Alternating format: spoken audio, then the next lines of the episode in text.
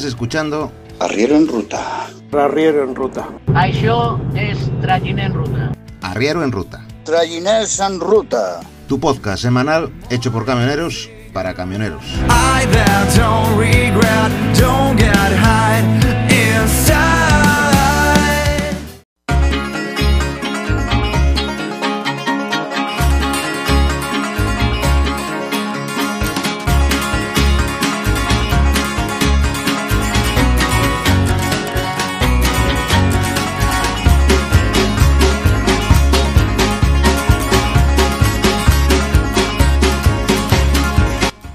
Hola, ¿qué tal, arrieros? Bienvenidos a otro podcast más del Arriero en Ruta. Esta semana eh, te contamos con la colaboración de Ramón, que nos va a explicar lo que para él es ser un, un camionero. Y a continuación seguiremos con, con dos partes más del documental de la historia de Barreiros. Así que, venga, empezamos ya con el, con el podcast. Vamos allá.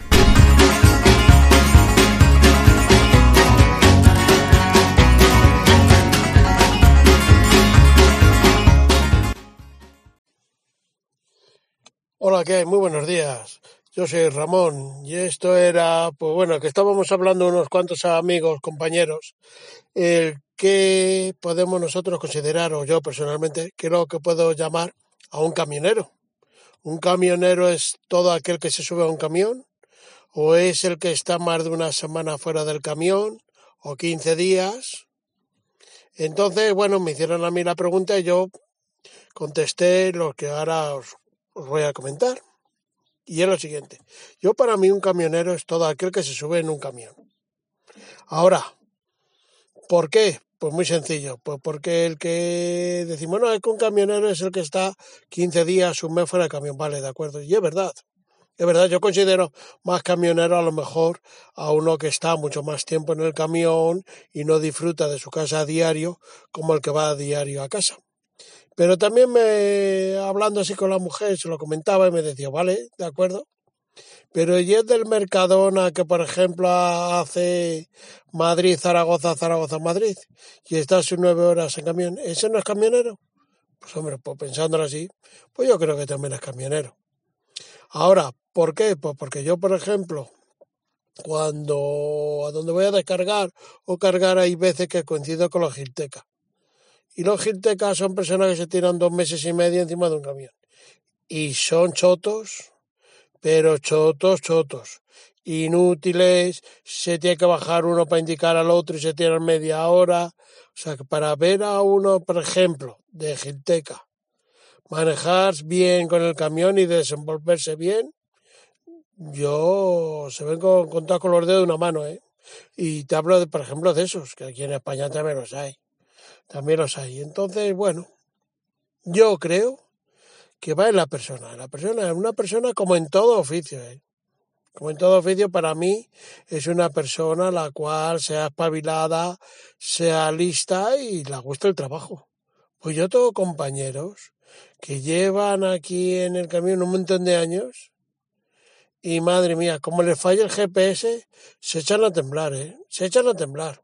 O como les mandan a Alemania, que se tienen que sacar el tolcoler y eso, bueno, no quieren ir, se niegan.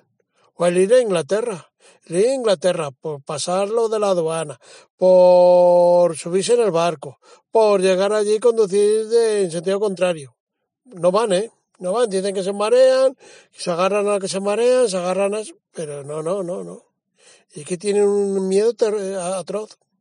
Todo por eso te digo que es que va mucho en la persona. La persona es que como todo en esta vida, y mira que el, oficio camionero para mí es un oficio el cual, por suerte o por desgracia, pues bueno, es como el que es portero de un- una finca o es una cosa así, que es que tampoco es que hace falta tener muchas luces, ¿me entiendes? Y yo para mí el camionero ha sido un oficio de eso, de gente que tenía pocas luces, pero la verdad que también es lo que se tiene considerado, ¿eh? Pero también pienso años atrás, cuando yo empecé, que no había ni GPS ni nada, también había que espabilarse, ¿eh? También dice, no, es que el camión es muy bruto, vale, de acuerdo. Pero en aquellos años en que había que pasar un montón de aduanas y un montón de para defenderse con los mapas, el que fuera choto había que verle, ¿eh? porque hoy en día el GPS que hace maravillas. Un GPS y un teléfono hacen maravillas a lo que teníamos antes. ¿eh? Pero bueno, a lo que vamos, que si no ya me subo por las ramas. Yo, para mí, un camionero es todo aquel que está en un camión y cobra una nómina la cual pone que es conductor de primera, mecánico, no mecánico. Para mí es todo aquel que está de chofer o por su cuenta encima de un camión. ¿Vale?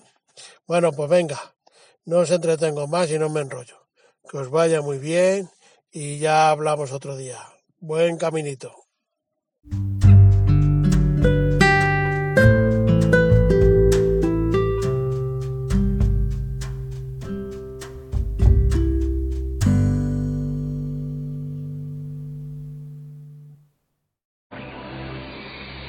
Barreiros se ha convertido en la primera industria española en la que se contrata a hombres y mujeres de forma indistinta. La filosofía de trabajo de Eduardo da como resultado la inexistencia de un solo conflicto laboral en una fábrica en la que ya trabajan casi 10.000 personas.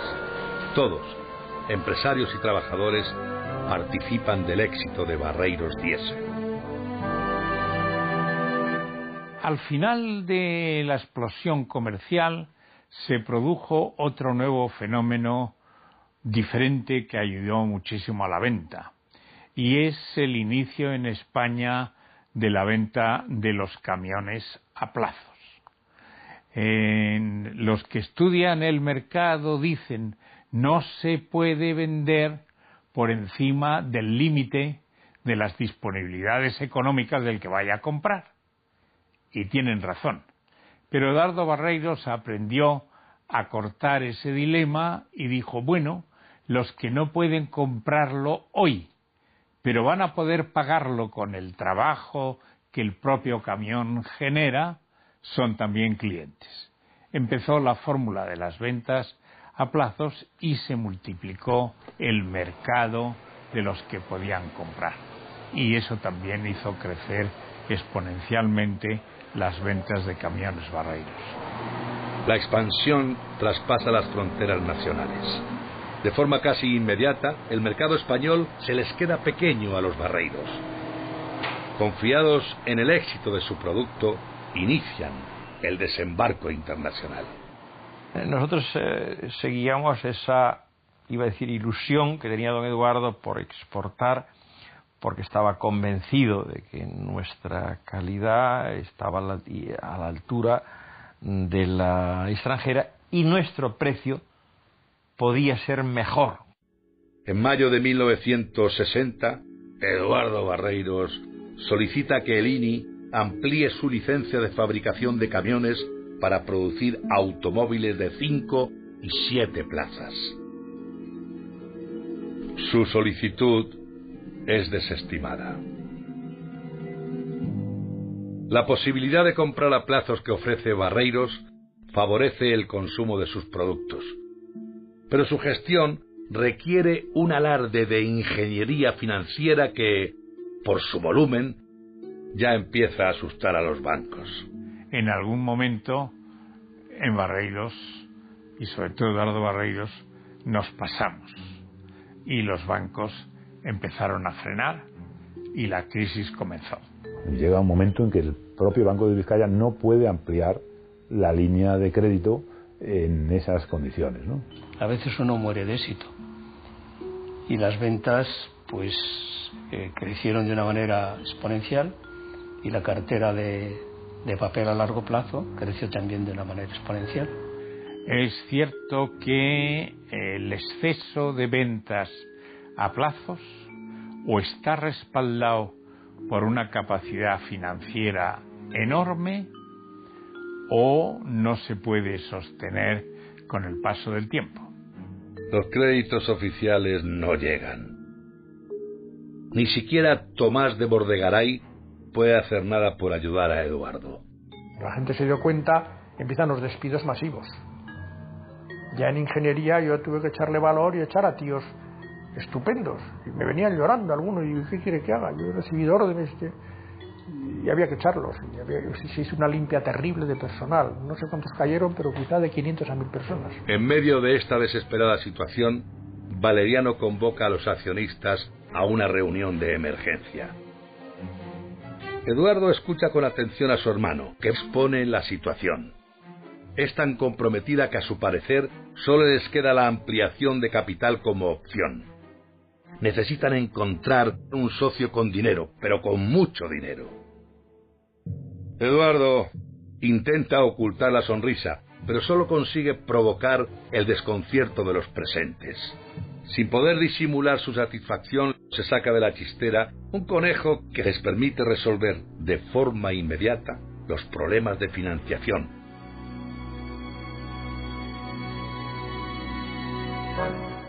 Dos viajes a Detroit, dos reuniones con el propio Lynn Townsend y ha alcanzado un acuerdo. Ni más ni menos que con el gigantesco fabricante de coches norteamericano, la Chrysler. Para gloria de Barreiros y desesperación del Marqués de Suances, el compromiso incluye la fabricación de turismos. La operación es sencillamente magistral a primera vista. Supone la mayor inversión de capital extranjero jamás realizada en España. 20 millones de dólares de los de entonces. La familia Barreiro se pone al frente de un nuevo gigante industrial. Y lo que es más importante, lo que más le importa a Eduardo, los productos barreiros llegarán al mercado mundial a través de los concesionarios de Chrysler en el mundo. Eduardo va a fabricar turismos de lujo. El sueño Barreiros cumplido. Llegaron los representantes americanos a Barreiros Diesel.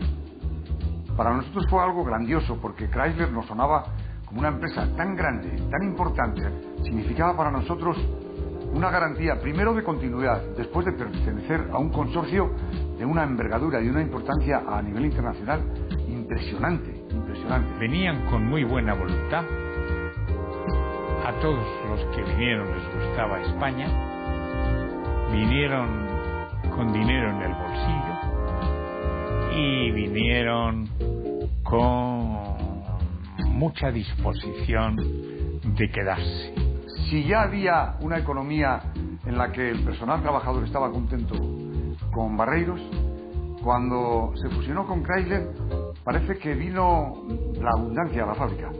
Los americanos trajeron mucho dinero fresco y el dios dólar era muy importante porque comparado con la peseta era una moneda muy fuerte.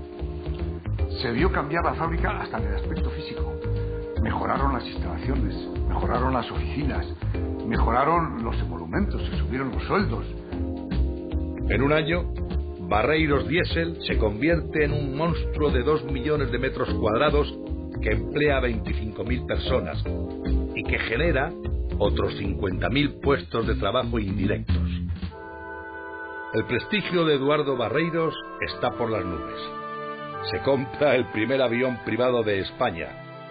Le otorgan la medalla al mérito civil y por todas partes aparecen reportajes sobre él.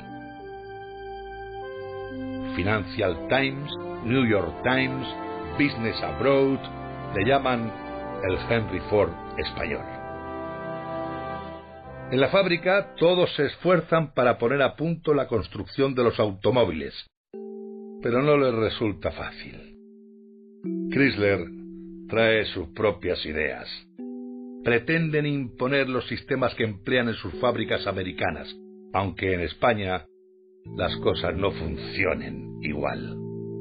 Todos los sistemas eléctricos, por ejemplo, tenían que tener conexiones de este tipo, de este otro, aquí no se encontraba, había que sustituirlo. Los avances para iniciar la fabricación de los coches, sobre todo del Doge, son lentos.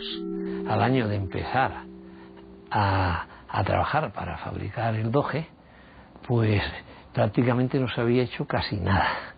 se había hecho a, a decentar las naves donde se iba a hacer el doje, en fin, eh, mucha previsión, mucha historia de aquí y de allí, pero lo que es poner tornillos, nada.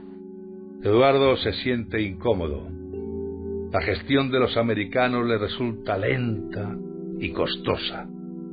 Las cosas no llevan el ritmo que él esperaba. No consigue que se preste atención a sus productos, ni a la exportación, su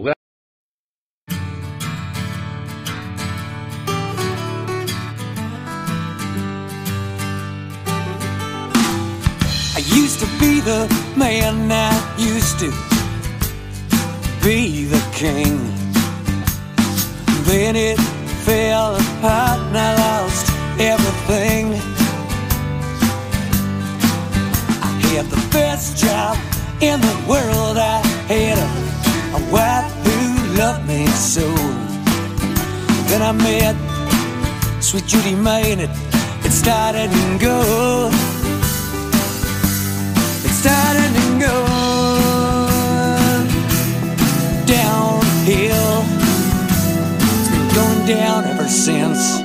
los americanos le resulta lenta y costosa.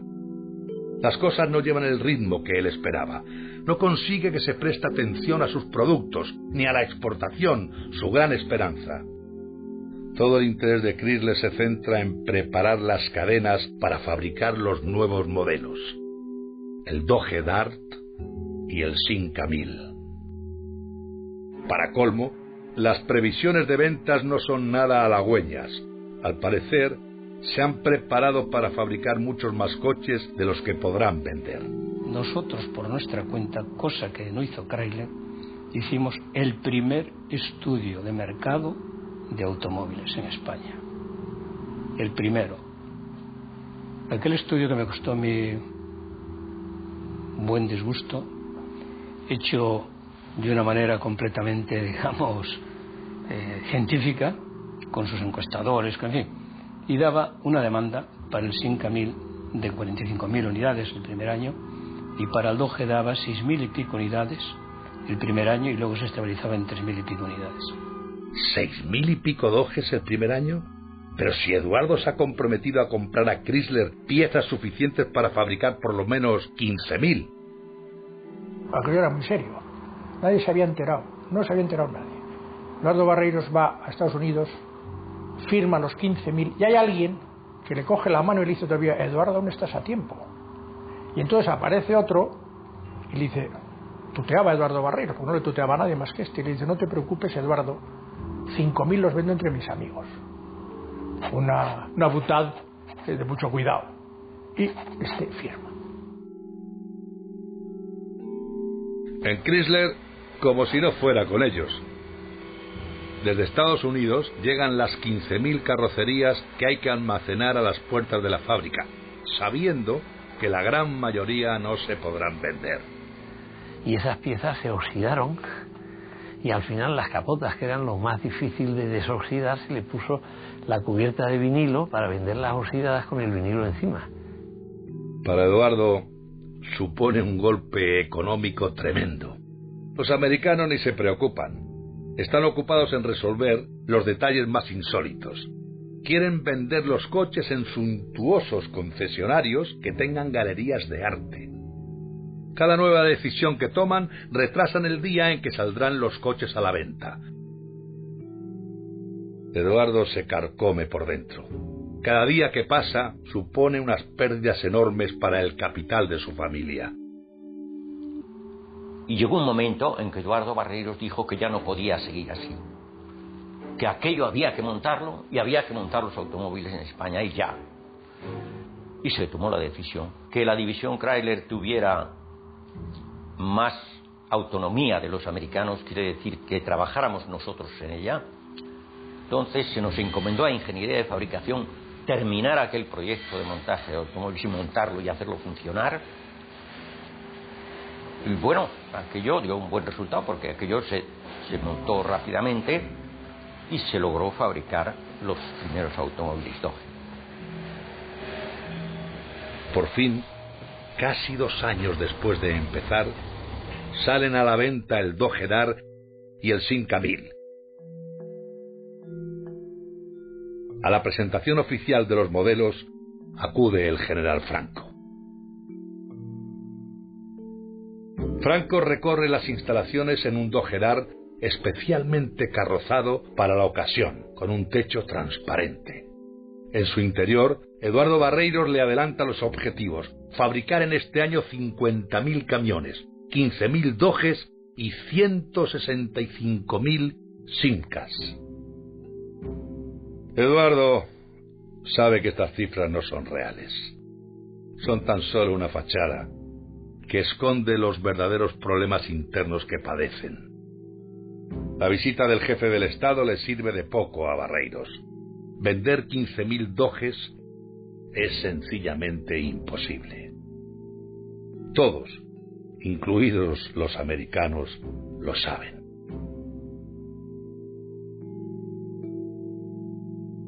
Por más que lo intentan, las ventas no alcanzan ni de lejos lo previsto. El desastre económico se confirma.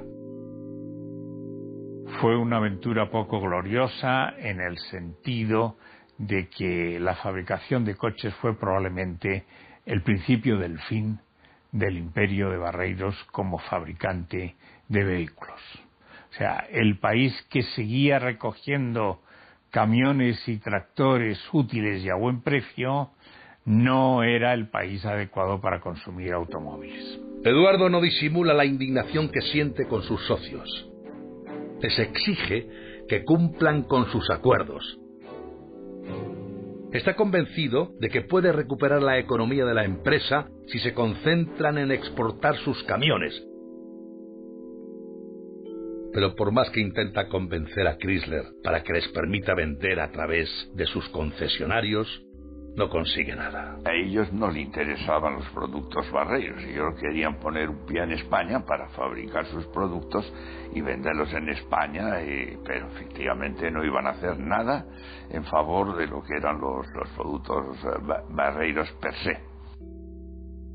Las pérdidas por acumulación del doge exigen una ampliación de capital inmediata. Barreiros busca pero no encuentra financiación para hacer frente a su parte. Todo el mundo vivía expectante, ¿qué va a pasar? ¿Dónde vamos a ir a parar?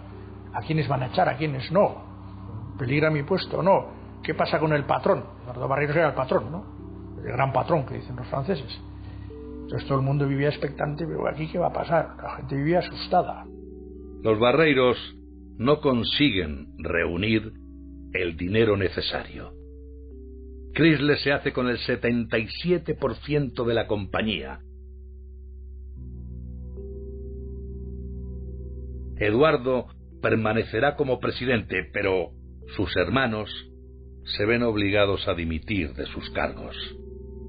A partir de ahora, manda Chrysler. Sé que la vida de Eduardo Barreiros, desde el momento en que pierde la mayoría, allí fue durísima, es decir, la del creador, que ves que te van deshaciendo tu obra.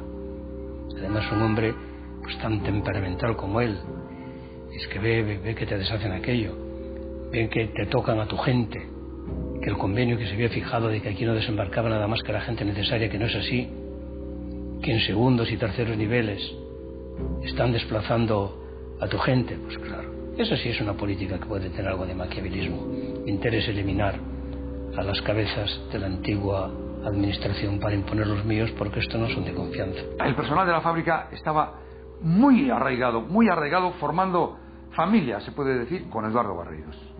Era la Barreiros la que se destruía entonces, como la conocíamos todos, la Barreiros.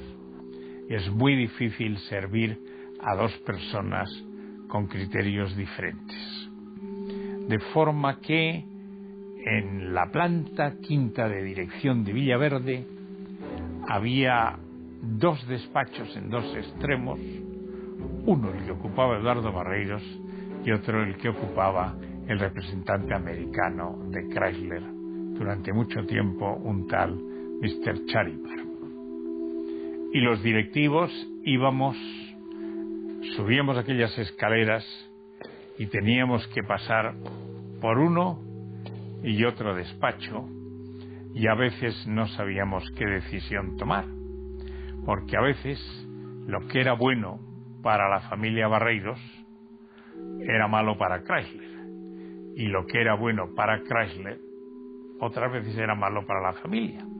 De forma que el ambiente se hizo progresivamente más desagradable y como suele pasar en casi todo este tipo de problemas, la cuerda se suele romper por la parte más débil.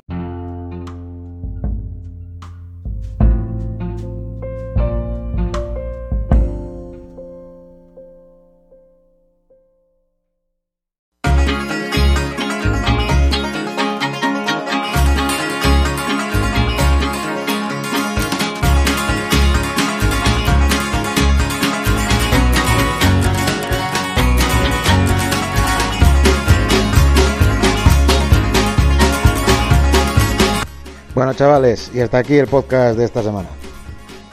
Ya sabéis dónde podéis encontrarnos. En las redes sociales me buscáis como arroba sorroes, tanto en Twitter como en Tumblr, como en VK o en Telegram. Y si queréis enviar, cualquier comentario lo podéis hacer en la página web donde se publican todos los podcasts, que es www.zorro.es. O también tenemos el grupo de Telegram, que lo podéis buscar como arroba arriero en ruta, todo junto. Y nada más. Eh, el correo electrónico es camionerointernauta arroba gmail.com y os esperamos la próxima semana.